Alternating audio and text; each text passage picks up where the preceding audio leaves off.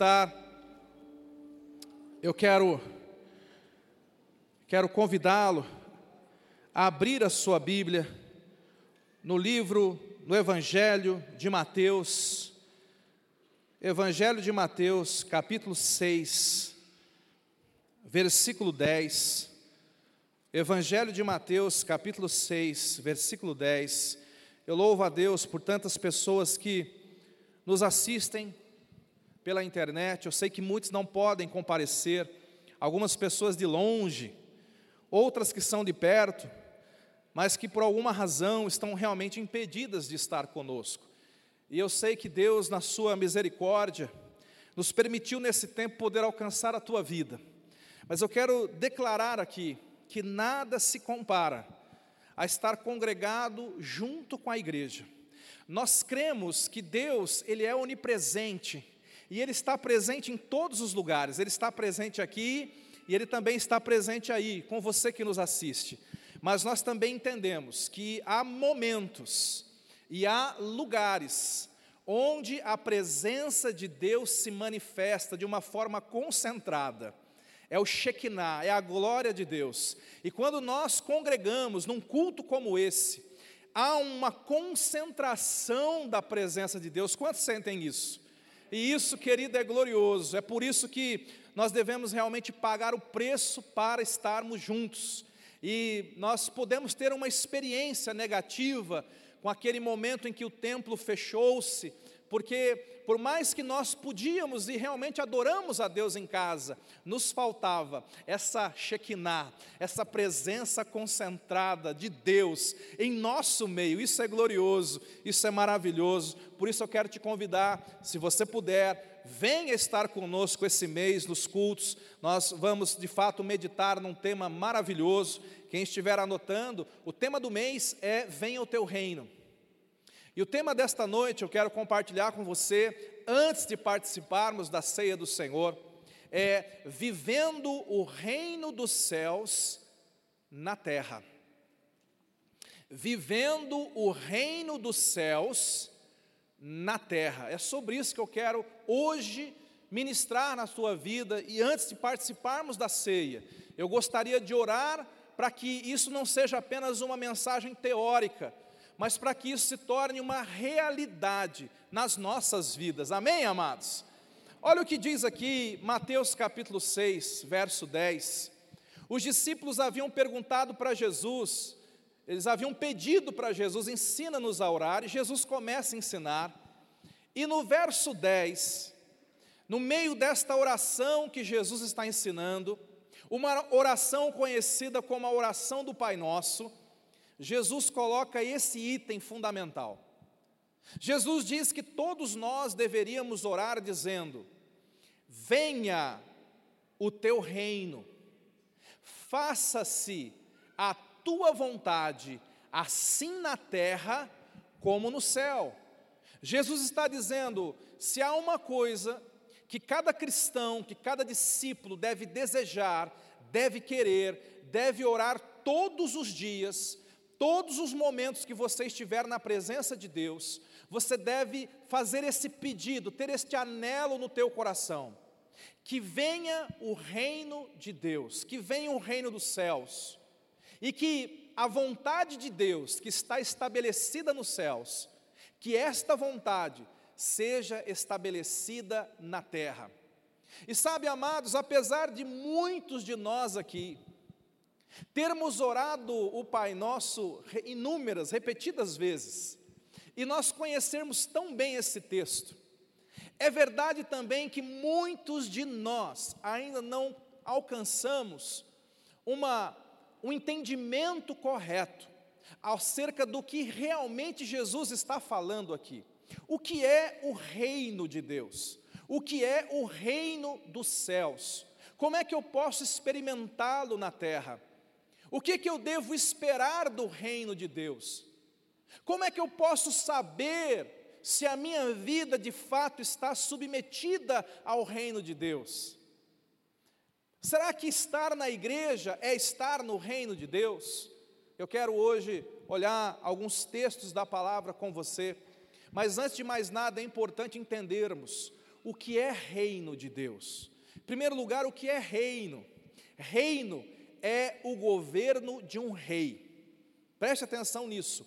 Reino é o governo de um rei. Um rei, por exemplo, a rainha da Inglaterra, ela tem um reino, o Reino Unido.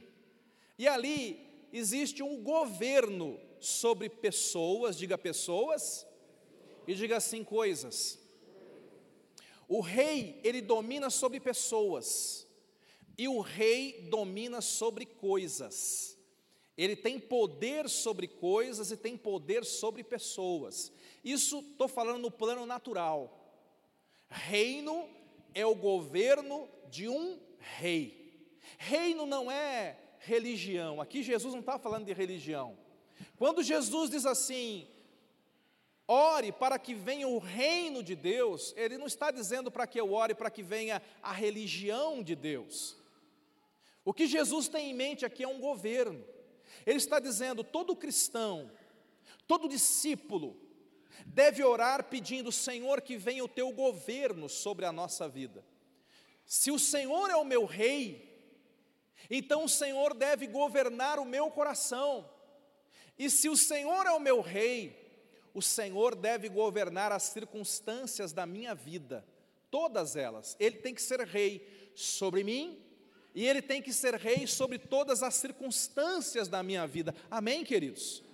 Esse deve ser o anelo do nosso coração, deve ser o nosso desejo diário, profundo. Eu preciso do governo do rei sobre mim. Eu preciso compreender isso. Por quê, pastor?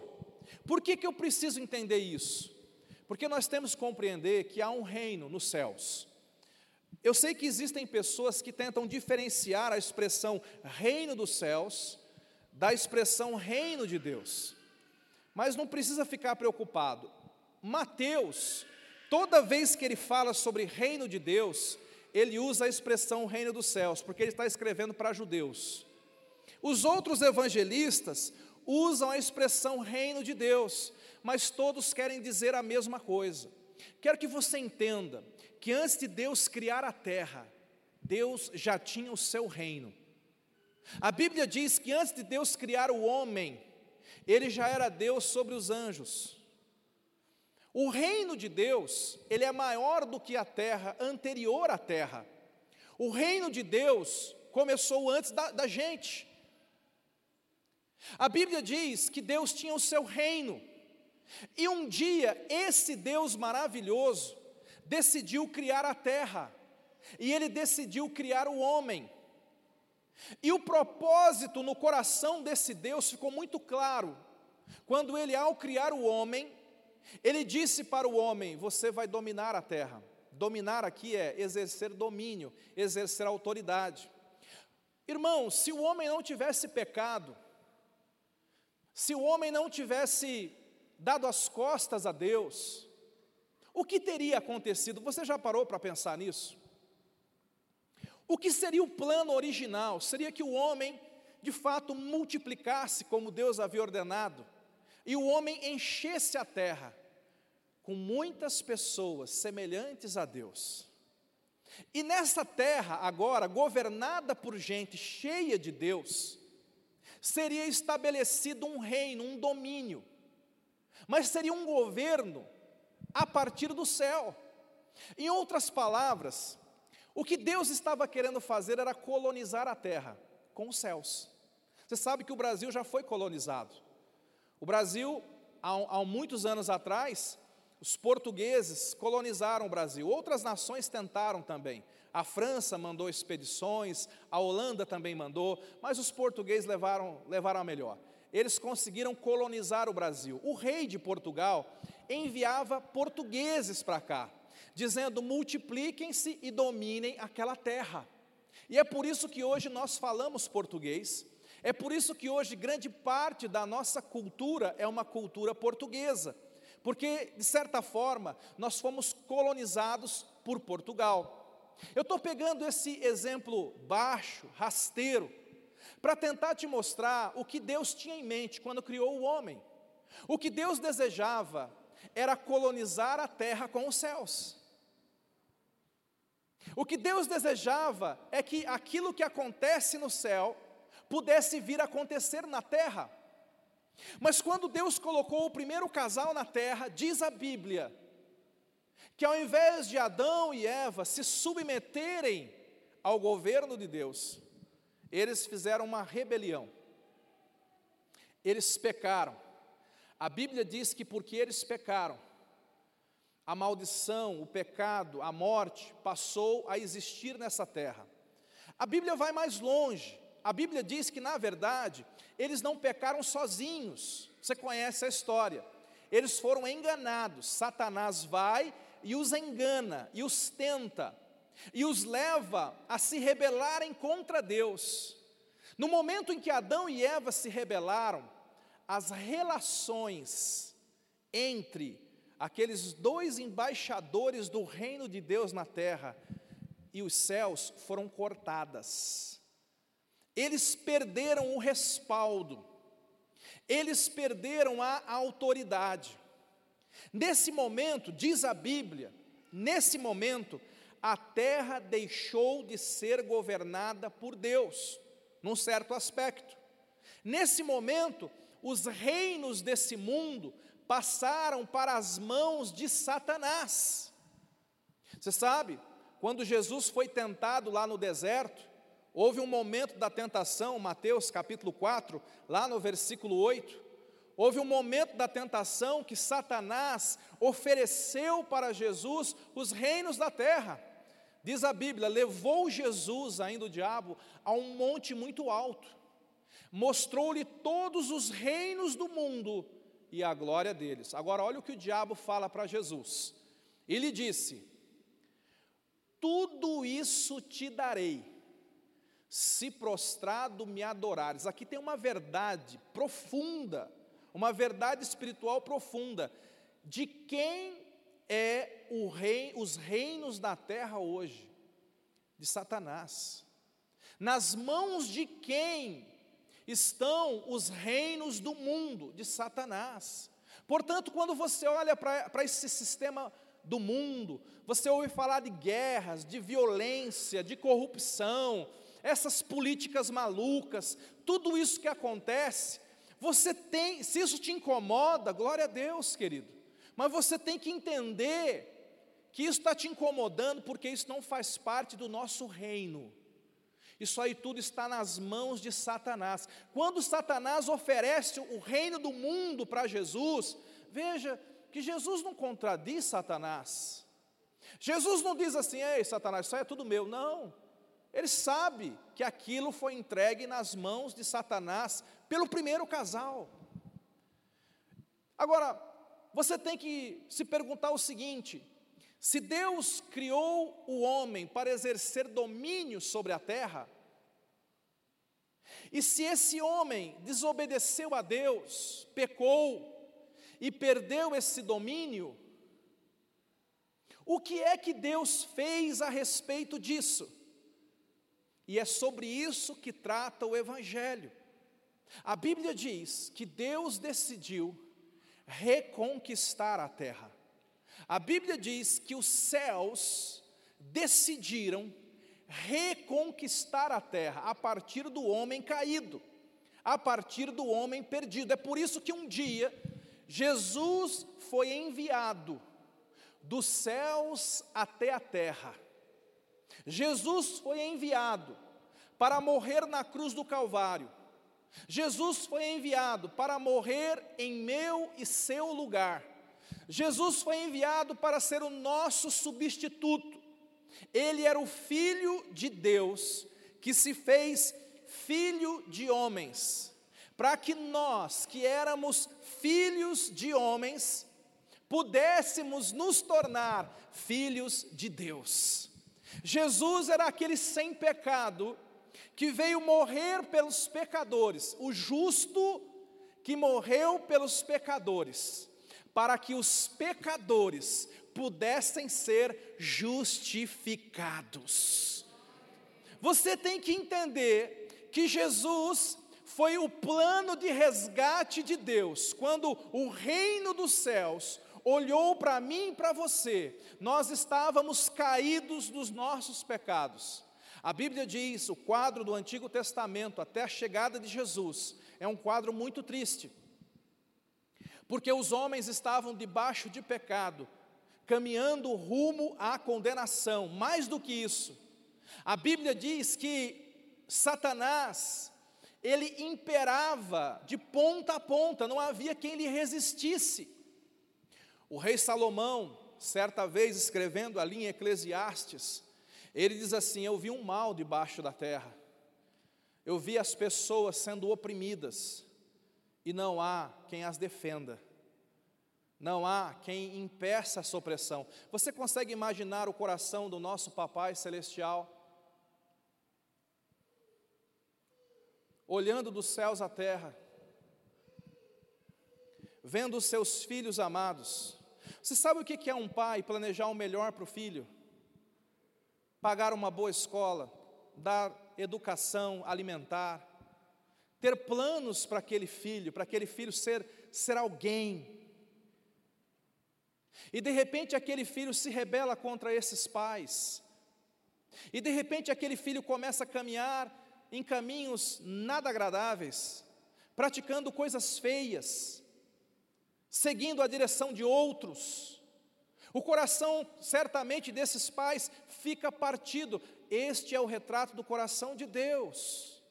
Quando ele olha para a humanidade, vê pessoas pecando, pessoas caminhando no alto governo, pessoas sendo destruídas, condenadas, e alguns daqueles que estão me assistindo aqui ainda estão debaixo dessa realidade. Quem sabe você que me assiste, quem sabe você que me ouve aqui nessa noite.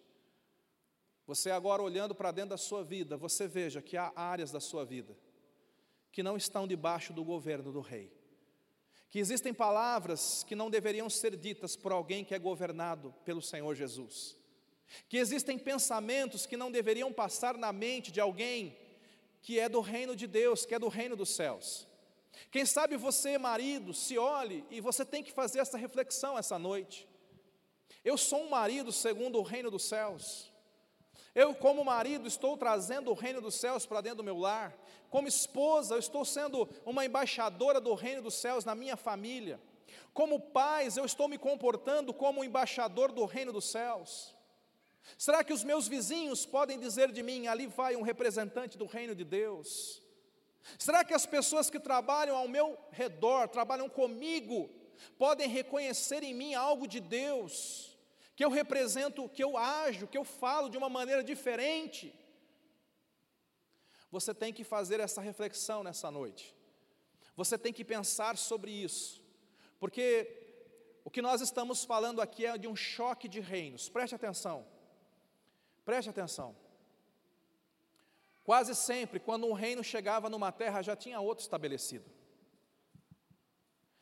E aqui na terra não foi diferente.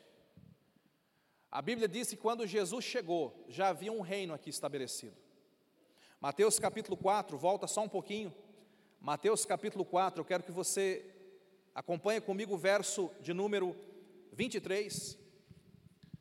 Mateus 4, 23.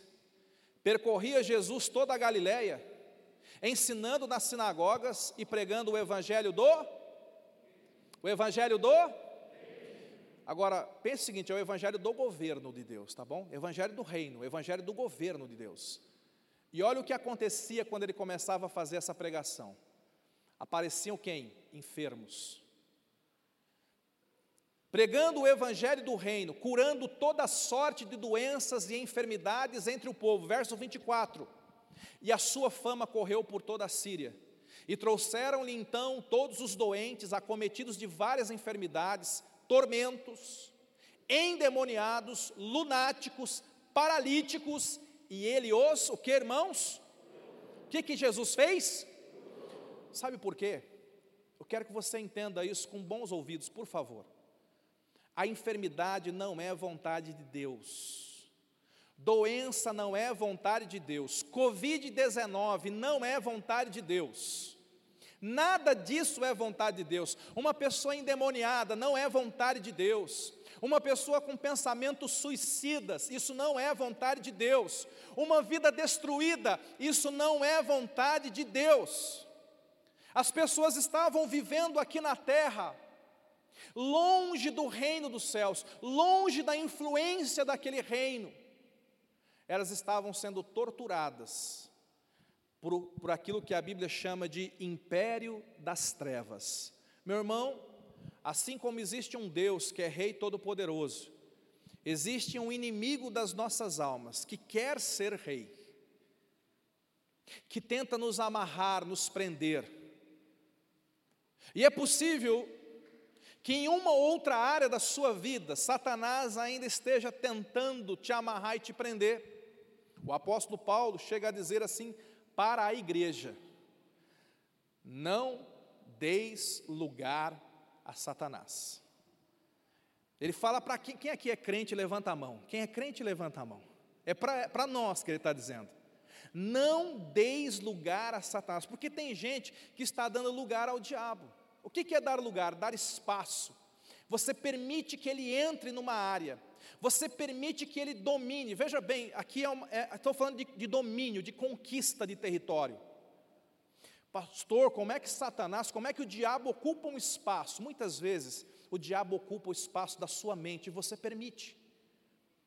Com pensamentos repetitivos de pecado, de ansiedade, depressão, ou de depreciação do outro, você começa a pensar o mal sobre a outra pessoa, o diabo já ocupou o espaço dele. Fala para quem está do seu lado, não dê lugar ao diabo.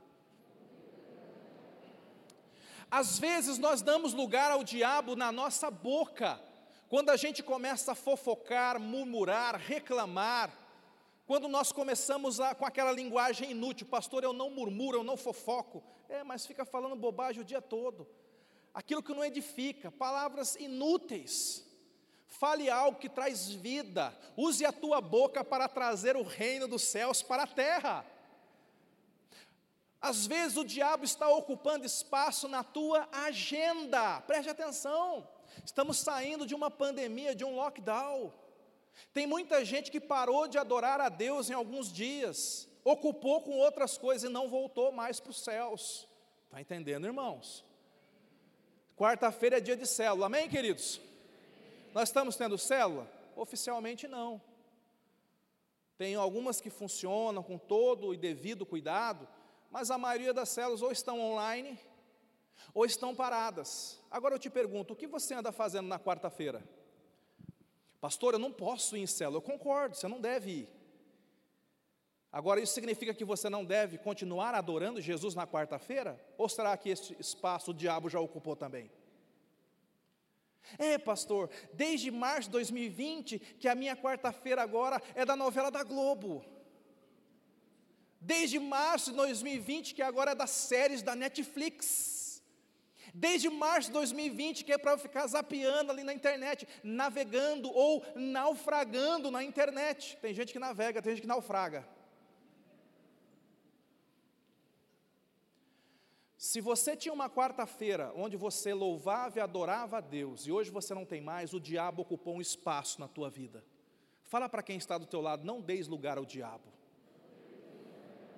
Pastor, o senhor está dizendo que eu tenho que ir numa célula ou eu sou obrigado a receber alguém em casa? Não, eu estou dizendo que você, pelo menos na quarta-feira à noite, deveria se reunir com a sua família e fazer um culto doméstico no mínimo, você deveria abrir a sua Bíblia. Se não quer usar o esboço de célula, abra a sua Bíblia, leia um texto, ore, adore a Deus, levante um altar de adoração na quarta-feira. Não dê lugar ao diabo, porque depois que ele ocupa o lugar, é muito difícil de você desalojá-lo. Pastor, eu vinha em dois, três cultos por semana, agora eu venho, eu virei crente domingueiro. O diabo ocupou o espaço. Entenda que isso aqui é espaço. Agora, o diabo ocupava esse espaço, ele colocava enfermidades, ele endemoniava pessoas. Não havia quem resistisse, não havia autoridade no homem para resistir a esse tipo de coisa. E é glorioso quando você começa a ler os evangelhos. Eu quero desafiar você esse mês a ler os evangelhos sobre esta ótica. Quando o reino dos céus chega na pessoa de Jesus, porque Jesus aqui é o representante do reino dos céus, onde ele entra, as trevas fogem Onde ele pisa, a enfermidade vai embora. E tem um texto, tem um texto que me alegra muito. Você já deve ter ouvido falar daquele endemoniado gadareno. Ele tinha lá uma legião de demônios, eu não sei quantos são. A legião romana era 6.500 soldados. Eu não sei quanto que é uma legião de demônios, mas eram muitos. A Bíblia diz que aquela legião de demônios oprimia aquele gadareno. Ele andava pelos sepulcros, ele andava nu. É o retrato de muitas pessoas oprimidas hoje. Satanás tira tudo de você. Satanás te faz viver uma vida de morte.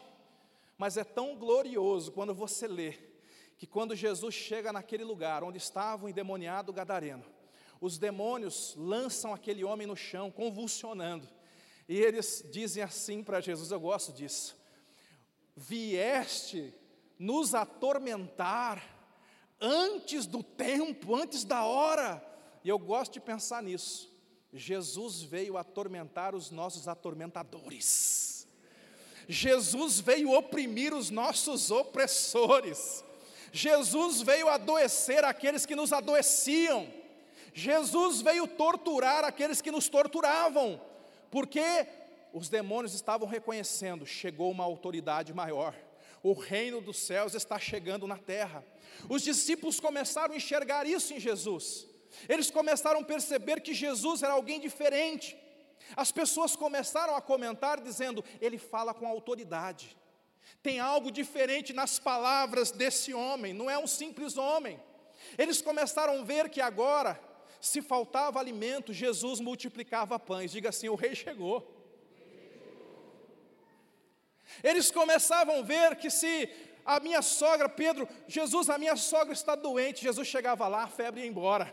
Diga assim: o rei chegou.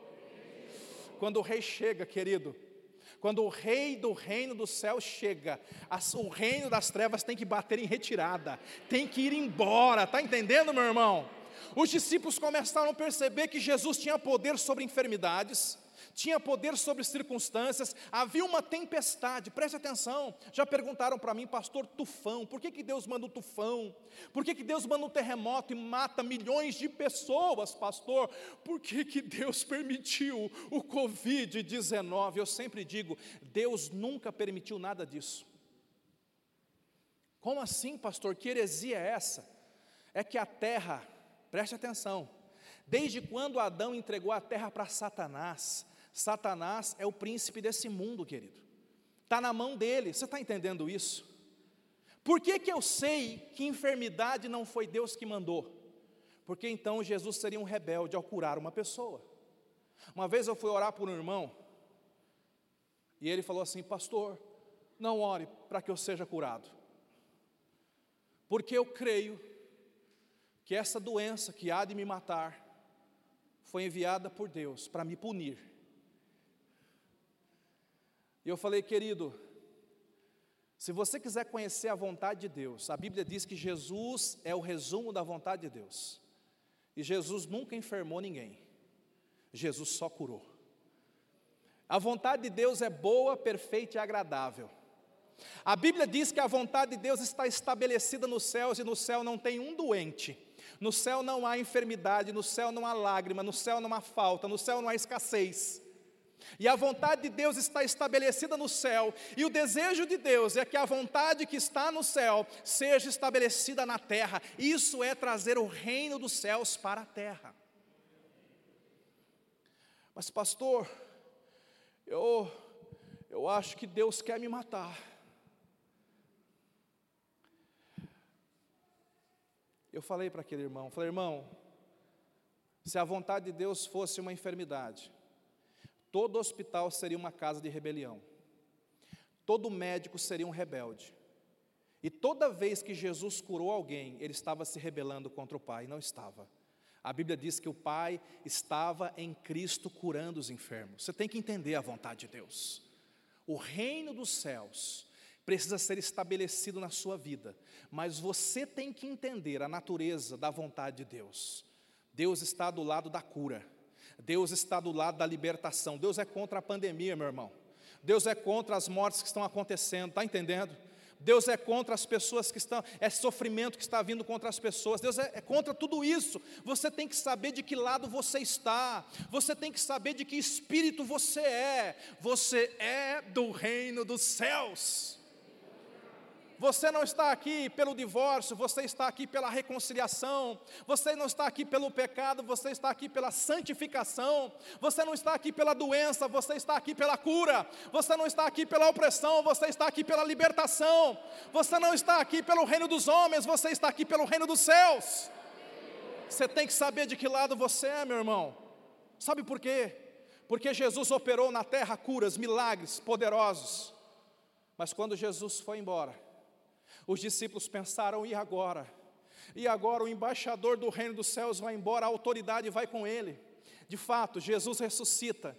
Ele aparece para os discípulos e diz assim: Todo o poder e a autoridade me é dado. E aí ele traz uma verdade tão poderosa que você tem que entender. Ele diz assim: Portanto, ide.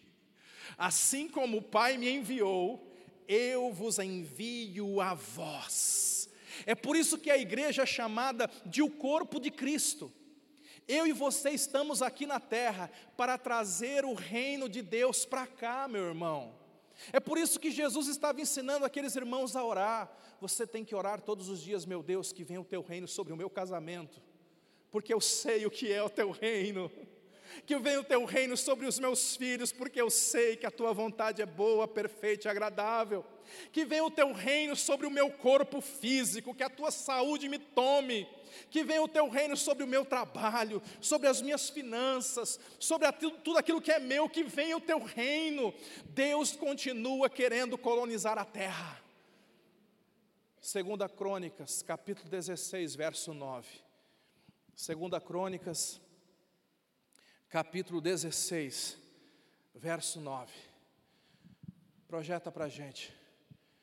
Porque quanto ao Senhor, quanto ao Senhor, seus olhos passam por toda Itupeva, seus olhos passam por toda esta cidade, seus olhos passam por toda a terra. Por quê? O que, que ele está procurando? Por que, que ele está olhando para a terra? O que Deus quer? Para mostrar-se forte, para mostrar-se poderoso para com aqueles cujo coração é totalmente. Sabe o que, que ele está procurando? Ele está procurando pessoas cujo coração se submete a Ele. Eu quero agora finalizar essa, essa mensagem, te dando uma chave importante. Pastor, eu quero que o reino dos céus se instale na minha vida. Eu quero fazer um download do reino dos céus. Eu quero fazer um download de cura divina, eu quero fazer um download de, de, prosperidade, de santificação, de unção, de talentos, de dons. Eu quero o reino dos céus. Eu quero que a minha casa seja uma embaixada do reino dos céus. Quantos querem? Quantos querem? Pastor, eu também quero este poder e autoridade. Que eu me levante contra todo o mal e, e ao falar que o peso dessa autoridade do reino dos céus se manifeste na minha vida e que esta circunstância mude. Quantos querem isso? Quantos querem essa autoridade? Então eu quero te mostrar a ordem aqui. Porque aqui em Mateus, capítulo 4, verso 17, o primeiro anúncio do Senhor Jesus. O primeiro anúncio do Senhor Jesus. Daí por diante passou Jesus a pregar e a dizer: Arrependei-vos, porque está próximo o reino dos céus. A porta de entrada para o reino dos céus é o arrependimento. A porta de entrada para que o reino dos céus toque a nossa vida é o arrependimento. O poder do reino dos céus entra na vida de uma pessoa arrependida. É por isso que nós estamos aqui nessa noite. É por isso que esta é uma noite de ceia. É por isso que esta é uma noite de nós examinarmos a nós mesmos. Porque existem coisas que ficam retidas no mundo espiritual. E elas não podem aterrissar na nossa vida, porque falta arrependimento. Eu quero que você entenda que antes de Deus mudar as tuas circunstâncias, Deus precisa mudar o teu coração.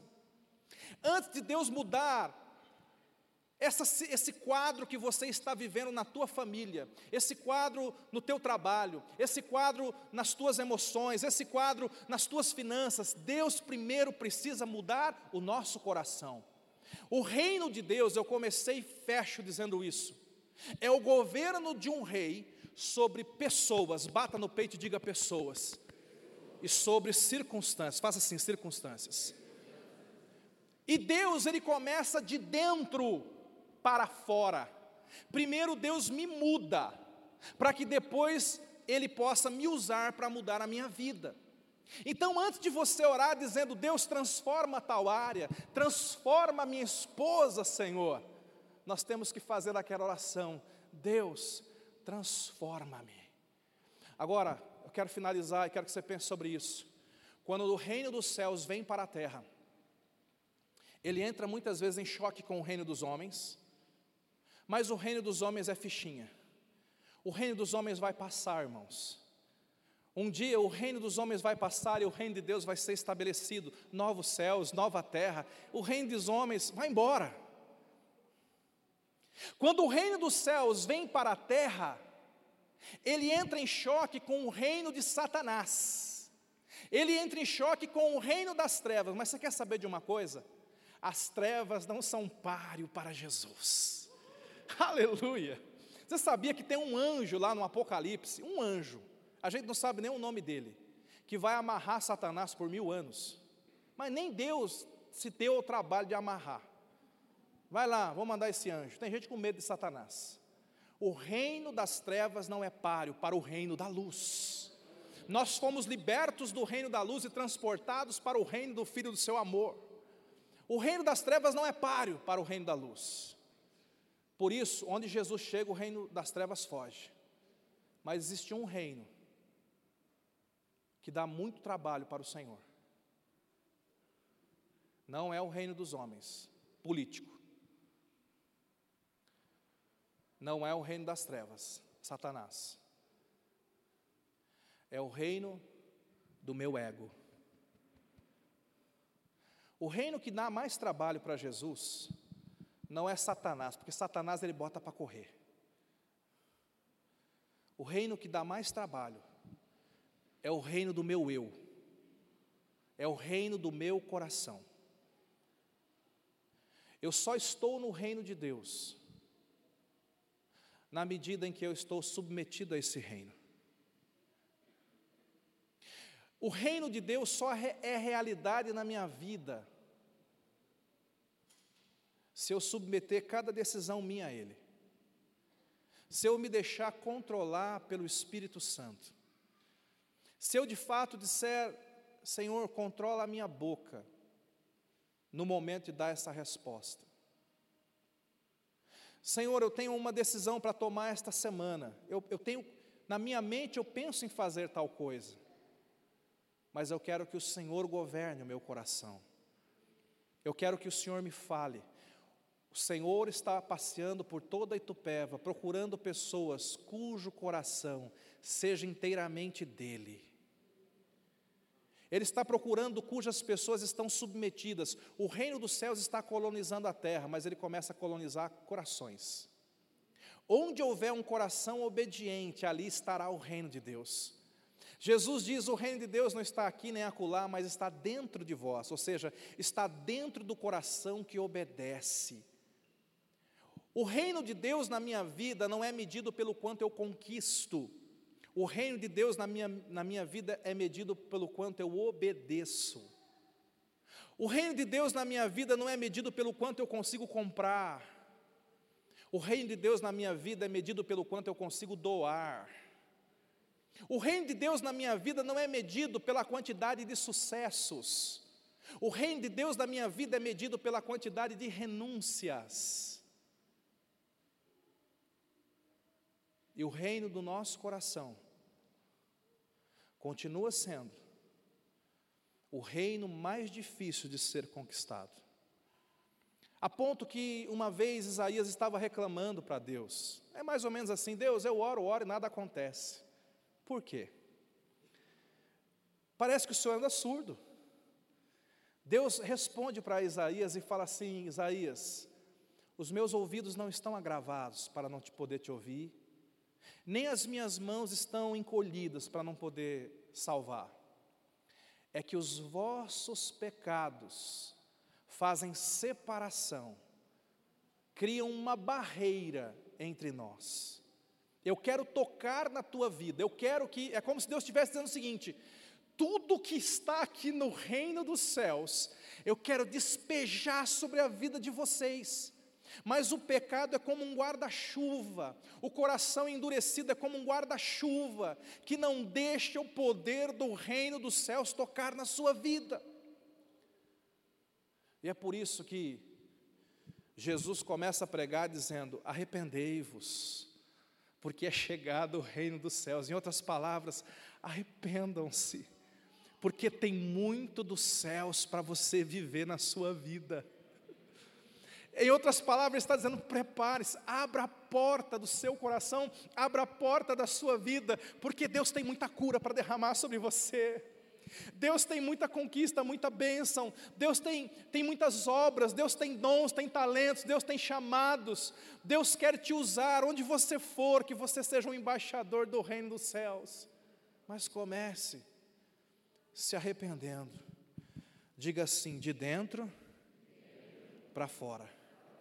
O reino é uma experiência interna, em primeiro lugar. O reino é eu entregar minha vida para Jesus. O reino não são as coisas, o reino é o rei. O reino é um relacionamento com o rei do universo. O reino é eu ser amigo do rei. O reino é eu abrir o meu coração e deixar o rei entrar dentro de mim. É deixar o rei governar a minha vida é deixar o rei decidir a minha agenda, é deixar o rei decidir o que eu vou assistir essa semana, é deixar o rei decidir o que, que eu vou acessar na internet, é deixar o rei decidir como é que eu vou começar o meu dia, é deixar o rei decidir o que, que eu vou ler esta semana, onde eu vou ir, que pessoas eu vou tocar, com quem eu vou falar, o que eu vou falar, o que eu vou dizer para essas pessoas. Isso é ser súdito do reino de Deus. Quando eu caminho assim, queridos, o sonho de Deus se cumpre. O reino dos céus sendo estabelecido na terra. Eu quero que você feche os olhos enquanto o grupo sobe. E eu quero, nesse momento, orar juntamente com você.